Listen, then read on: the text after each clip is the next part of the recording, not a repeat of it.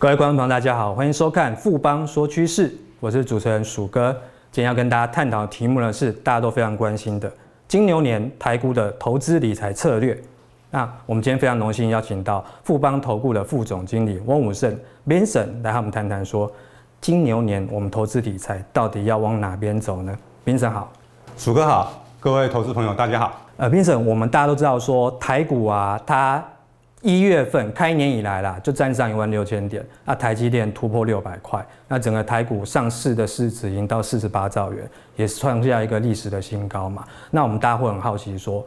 今年金牛年还会跟鼠年一样这么旺吗？台股一万六千点，您觉得到底贵不贵？基本上去年平均来看，每位投资人整体来看应该都是大赚钱。对，在这样的一个情况之下。我们看到，在攻一万六千点以上的时候，每天的日均量、日成交量是超过四千亿。如果再加上 OTC，一天的成交量是五千亿，那基本上我们就看到说，一万六千点以上的时候，筹码是凌乱的。对。那在这样一个讲，筹码面凌乱，然后整个技术面乖离又大的一个情况之下，我们认为其实整个股价就要进入一个修正跟整理。整理完之后，我们觉得整个今年的整个中长期的一个趋势，我们都还是看多的。刚刚评审也提到说，整理完了之后，应该还会有下一波。那下一波，投资人，尤其是专业投资人会看什么？看的是成长股。那今年我们怎么看成长股的趋势？我想，我们的一个重点就是会在 CES。每年的话，一月份最重要的一个事情就是 CES，美国的一个消费性电子展。那 CES 的话，它通常可以代表说展现出每一年的一个科技的一个走向。首先呢，这一次的 CES 展非常特别的一件事情是，它是线上展览，因为疫情的关系，所以它没有实实体的一个展会。啊，以前是在拉斯维加斯会有个实体的展会，会有非常多的人去那边参观。但是今年就纯粹是一个线上的展览。虽然是这样子，还是有差不多有将近两千家的厂商来参与，而且推出了新的产品。在这个过程当中，我们大概整理了有三个重点。第一个是汽车的电子化跟电动化，在这一次是一个非常明显的一个聚焦的一个重心。第二个话就是半导体，虽然说一般现在的这种科技产品。我们看到都是终端产品，但实际上决定这些科技产品的效能都是在它里面的半导体晶片。所以包含说这次这些半导体大厂，他们展示就用最先进的一个制程产生出来的一个晶片的一个效能，在这边做一个展示。那再过来就是因为疫情，所以加速了整个远距商机。今年的 CES 有非常多的这种远距商机的这样的商品或是应用来产生。电动车、汽车电子化这件事情，其实是整个未来大趋势。那它在美国这个市场已经在发生当中。那我们回到台湾过来的话，我们的第一个问题就是要请教冰神说，汽车电子这一块在台湾商机有多大？第一个，我们看到美国通用，啊，美国通用是这一次大家在看那个电汽车电子的时候，这个最大的一个亮点。美国通用在今年，它其实呢，它去改变了它的商标，它的 logo。那它以前的那个通用是。大写的 G 跟 M，它这次把它变成蓝色的小写的 G 跟 M，那那个 M 看起来就像电动的插头，所以它也强调它的电子化、电动化。它又宣布了，它会在未来五年，它要投入两百七十亿美元来开发电动车，然后在二零二五年之前，它会有三十款的一个电动车，它会问世，然后预预计预计要销售一百万辆以上。所以，我们其实看到美国这么老牌的通用汽车。它都这么积极在做电动化、电子化，那这个是第一点。第二点，我们看到的是宾士，宾士在这次它没有展示车子，但它展示什么？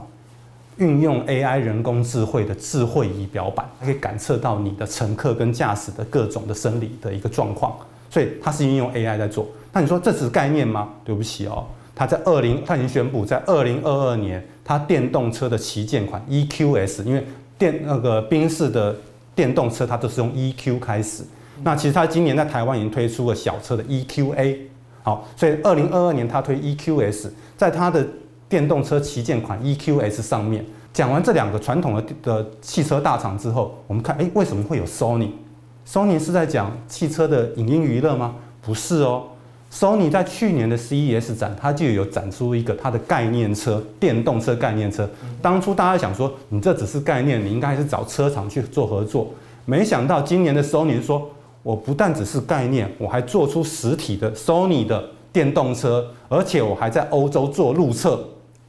大家傻了。我 Sony 真的把电动车做出来，还在欧洲做路测，而且这台电动车它是具备 Level Four 的一个自，就是 Level 四的一个自驾能力。从这样来看的话，我们就知道说，哇，Sony 是玩真的，嗯，而且它的车内里面可以玩它最有名的 PlayStation PS，你可以在车内玩 PS，然后车内也是跟 Benz 一样，它有那种非常丰富的这种智慧仪表板。我想从这样角度去看，我们就发现他说，其实不是单纯只有电动车，整个汽车的电子化基本上是如火如荼的在做进行。那对台湾来讲，在二零一三年的时候，台湾的一个汽车电子的产值大概只有在一千三百多亿台币。其实到去年来看的话，就已经突破两千五百亿。我们可以看不到这几年的时间，基本上已经是倍数了。那到二零二五年的时候，我们保守预测它会突破三千一百亿。我觉得这是保守，为什么？因为这边没有考量到红海现在加入这个战局，然后现在车用的，大家可以发现到最近的一个消息，这车用晶片全球大缺货，然后通通都要找台湾来做支援，所以这些相关，我觉得这汽车电子带来的商机，我觉得后面一定会是远超出我们市场预期的。在 CES 里面，不得不谈半导体的部分的话，现在等于是全球。洞见观瞻，其实就是看台积电。那、其实不止啦，我们整个今年的整个大的趋势，半导体不管是台积电跟 Intel，他们一些甚至是三星，他们一些消长的状况会是什么样子？是，其实这一次的整个 CES 展，半导体的部分，它重点就是三个三个那个长三大厂商，第一个 Intel。好，Intel 第一次把十奈米的这个技术用在笔电的一个处理器上面了，它终于出来了。不然之之前笔电的处理器都都是一直没有办法如期的出来，然后让 AMD gain 到许多的一个市场。然后再过来就是 AMD，它在这次它也推出了它最新的一个笔电的一个处理器。然后 NVIDIA 这次推出了笔电的一个就是电竞笔电的一个显示晶片。那这些是你像 NVIDIA 啊或者 AMD，它都是用台积电的先进制程，然后在整个市场上都是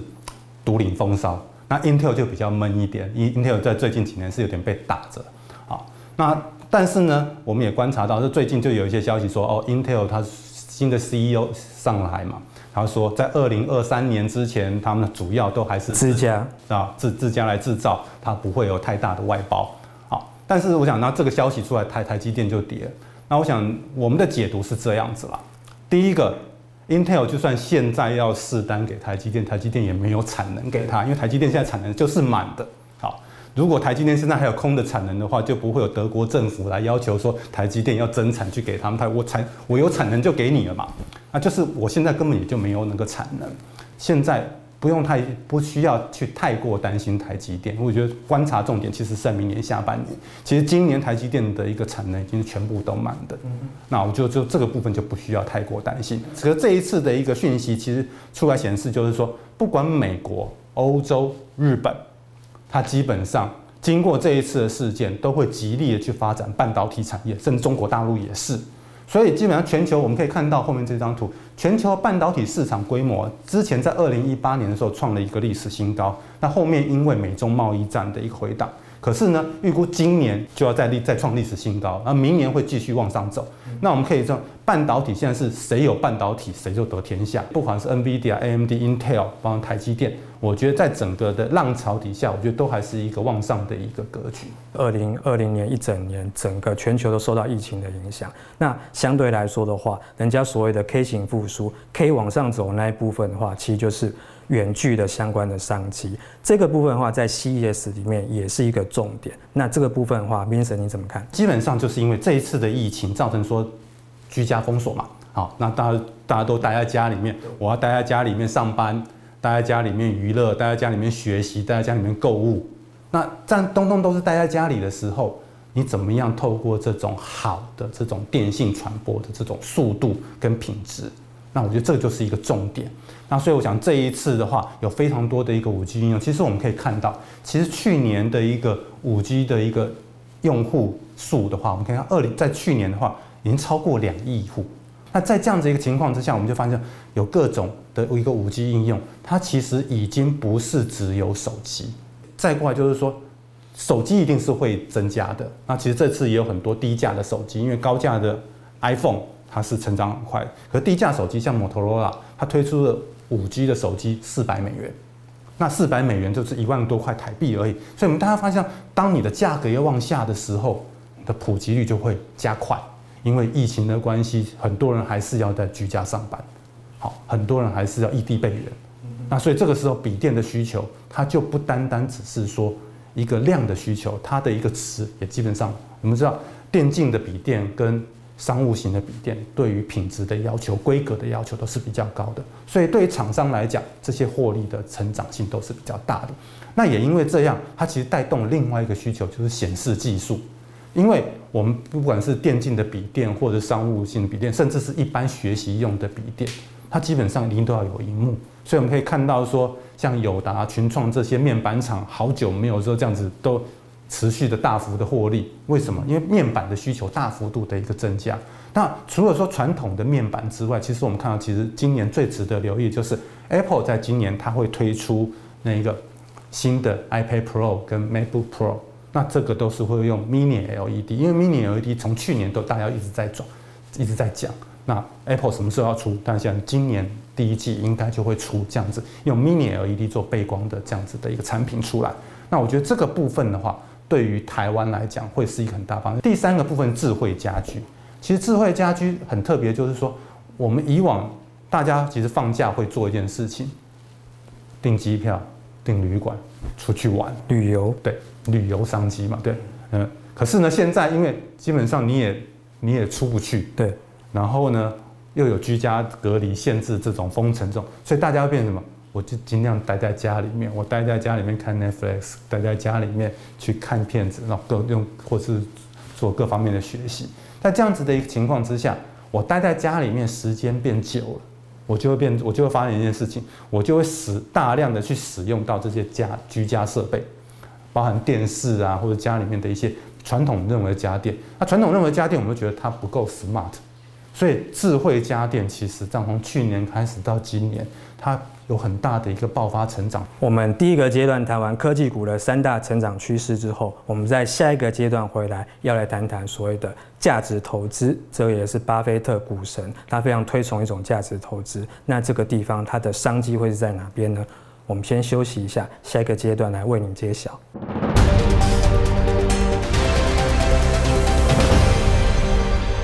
欢迎回到富邦说趋势。我们上一个阶段谈完科技股的整个成长趋势之后，我们这个阶段要来谈谈价值型投资。究竟台股今年的价值型投资有没有机会呢？这个部分来请教一下 Vincent。基本上在其实，在去年受到疫情的一个影响，大部分的传产股票或者是金融股，它基本上获利都受到了一些影响。那所以股价在去年表现也不是那么样的理想。不过从今年开始呢，我们看因为预预测整个景气的一个复苏，这些价值型股票，我们要有几个挑选的一个标的。第一个，它最好是产业的一个龙头股。好，龙头股代表说它在过去这几十年来，它都有很稳定的一个经营表现，那在它市值的规模或营运的规模都比较大，所以相对来讲风险就比较小。好，第二个话就是说，它最近这几年呢，它获利是稳定的，而不是一一路衰退的。所以你如果选择这种又是产业龙头啊，这这最近这几年的企业获利又相对稳定的话，那你在做中长期投资就相对比较有报酬。第三个话就是说，它配息的能力要也要很稳定，它有赚钱，它也配息。那所以说，如果像这些大型的金控股，或者是说这种。传产的龙头股，它每年基本上的获利能力跟配型能力都相当的稳定的话，找富邦我们这边挑选一些，就是说，第一个它是大型市值够大，然后获利稳定，然后殖利率又高的这些标的，我们要挑十五档标的给大家做参考。这边我们大概可以整理出几个类型哈。第一个，它就是资讯的硬体大厂，像是广达、华硕跟和硕这几档个股。它基本上过去这几年，它的获利都是稳定的，而且它配息的状况也都非常好，所以它的殖利率都在六到七个 percent。那再加上这几档个股，我们刚刚前面有谈到，因为远距商机的一个需求，所以它其实今年反而是进可攻退可守，因为今年它业绩还是会持续往上成长，而且那它又有稳定的一个配息能力，在价值型投资上面，我们可以去做一些投资的。那第二个部分就是大家一直在讲金控股。其实这些大型金控股都还是能够维持稳定的获利。我们也看到说，这些大型金控股它的一个现金的值利率都还是四到五个 percent，所以我觉得这些大型金控股。你逢低去做低接，甚至定期定额来做承接，我都觉得都是一个好的一个标的。那另外一个就是传产的这些龙头股，啊，包含像统一、台塑这些股。那当然在去年获利上会有一些波动，但是中长期来看，这些传产的龙头股经过这么多几十年来的一个景气的一个循环的波动的考验，我想他们的一个经营绩效还是大家有目共睹的。另外一个族群就是电信股，因为电信股的部分的话。因为大家其实最近的担心，因为五 G 的资本支出造成它的一个获利能力的下降。随着整个五 G 的一个应用跟发展，其实整个电信公司它可以得到的这种收益会越来越多样化。我觉得这个部分的话，包含说中华电跟台湾大，我觉得这边虽然说它的殖利率比较低一点，三趴多，但是相对来看的话，我们认为说它未来的获利会有成长性的一个空间。最后，我们其实可以来看一下，就是说我们其实挑选的不管是成长型的，包含说我们从汽车电子。半导体跟远距商机，还有价值型的股票，我们大概基本上都有挑一些股票可以提供大家做做参考。Vincent 谈完整个成长股跟价值型投资的一个策略方向之后的话，那我们今年金牛年实际上你在操作上面的话，应该要用什么方式来做？不管是进场或者说分批承接，到底我们应该用什么样子的策略呢？坦白讲，就这些股票都是好股票，但是你要怎么样买？这是这是一个问题，因为现基本上现在大部分的股票都不便宜，也就是来到一万六千点，有个这么大的一个一波涨幅，我们说年限乖离率超过三成，当然最近有一些修正，在这样子一个情况之下，其实很多股票的位阶都比较高，所以在操作上面，我其实可以提供大家说，假设说，其实有两种做法哦，对，应该是面对两两个类型的投资人，第一个类型的投资人是你身上就有一笔钱，你要拿来做投资。好，这是第一种。第二个就是说，你其实是每个月想要存一笔钱，然后我就是我们说存股，你想要用存股的方式做投资，因为有这么多的类型的股票，你可以车电选一档股票，远距商机选一档股票，半导体选一档股票，价值型的股票选一档股票，其实你自己就可以组合你自己想要的 ETF。我就每个月我压个八万到九万，定期定额在券商帮我做，你就固定帮我买那几档个股。他就帮我配置好了，你其实你就自己在做 ETF，而且还是 ETF 的个股标的，还是选你自己喜欢的，还不是那种固定台面上的那些 ETF，因为固定台面上 ETF 它可能档数就会比较多，有一些不见得是你喜欢的，所以透过这样的方式，你就可以建立起你自己的投资组合。那至于价值型的股票，我会其实就建议就是适合那种像存股族的话，那基本上你就每个月存个三千五千。不管是成长型的或者是价值型的，你就每个月慢慢扣。那如果是这种定存的，我会建议就是你看的时间就要比较长，就可能放个三年、五年，甚至到十年。你再回过头来看，我每个月存三千、五千，其实十年过后，它其实可以累积的一个金额，远比你放在银行会多很多。经过今天的节目呢，相信各位观众朋友对于金牛年的投资理财的趋势，还有整个投资的策略，应该都有更清楚的认识了。我们今天谢谢富邦投顾的副总经理翁武胜 Vincent 来到我们的节目当中，谢谢 Vincent，谢谢鼠哥，也谢谢大家。富邦说趋势，我是鼠哥，我们下次见，拜拜，拜拜。